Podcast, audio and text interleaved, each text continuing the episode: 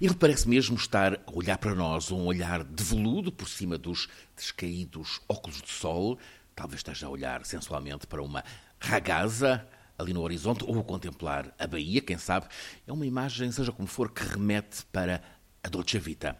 O rosto, assim, de um solar Marcello Mastroianni, com o dedo indicador em cima da ponta do nariz, assim como que irónico a convidar-nos é o rosto desta edição 2014 do Festival de Cinema de Cannes. A imagem é recolhida do filme Oito e meio de Fellini.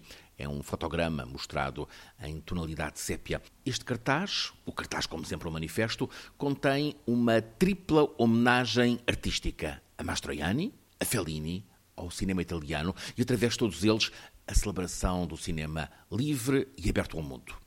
Apesar de Berlim, de Veneza, de Toronto, do Sundance, Cannes, sempre a meio de maio, continua a ser o mais célebre e o incomparavelmente mais mediático dos festivais de cinema, ainda que acusado de muitos pecados, ser sexista, organizado para clientelas, elitista, chauvinista, enfim, talvez isso, mas também o maior mercado anual do cinema, ao longo de 10 dias, tão glamourosos quanto vertiginosos, 10 dias para a vida que quase só se vive em fantasia, porventura em sonhos. Quanto ao cartaz dos filmes, esta colheita 2014 está dominada por duas intrigas. Uma em volta de Grace Cass, Grace Kelly, a luminosa atriz americana que se tornou princesa de conto de fadas no Mónaco. A outra história respira perfumes de escândalo em volta de Dominique Strauss-Kahn e o enredo num quarto de hotel em Nova Iorque fez cair o libertino, então diretor-geral do Fundo Monetário Internacional e então também favorito para presidente de França.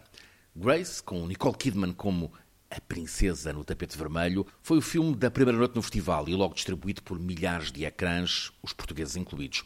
Este filme, realizado pelo francês Olivier Dahan, explora o dilema de Grace entre a passividade e o isolamento do Palácio Monegasco e o apelo do mundo dela, o do cinema. É um filme glorificador da personagem, embora uh, estará a ser acusado pelo Principado Grimaldi de ser uma farsa.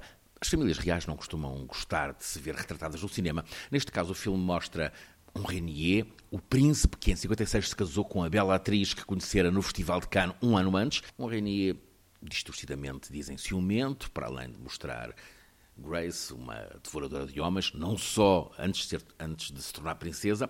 Nicole Kidman é uma princesa no ecrã, mas o filme não parece propriamente capaz de levar a palma de ouro do júri eh, presidido pela neozelandesa Jane Campion. O acolhimento na primeira noite de Cannes foi frio, há mesmo quem comente. Isto não passa de um telefilme exultante. O outro filme de intrigas põe o foco sobre um reconhecido devorador de mulheres, Dominique Strauss-Kahn. O filme, Welcome to New York, é realizado por um autor de topo, Abel Ferrara, e tem o gigante Gérard Depardieu na pele de Dominique Strauss-Kahn. Apresentação em Cannes no sábado de manhã e nesse mesmo dia o filme fica disponível no streaming legal da internet.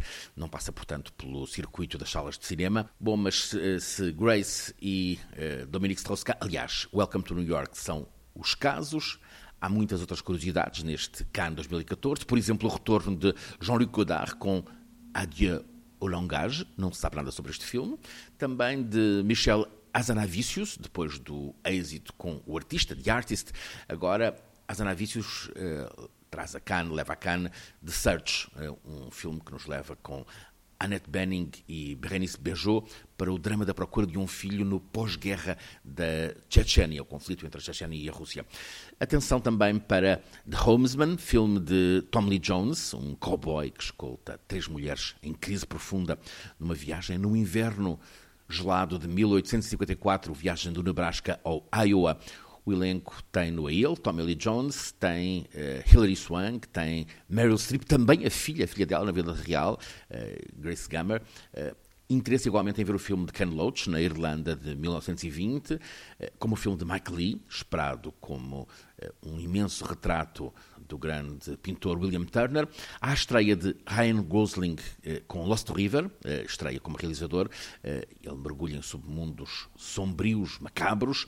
Também neste festival, os irmãos, é inevitável, os irmãos belgas Jean-Pierre e Luc Dardenne retomam a crónica social em Dois Dias e Uma Noite, assim se chama o filme, que tem Marion Cotillard como protagonista no papel de uma mulher à beira de perder o emprego, Há Juliette Binoche, no papel de uma atriz que convive mal com a realidade de o papel que a fez famosa há 20 anos ser agora assumido por uma jovem atriz.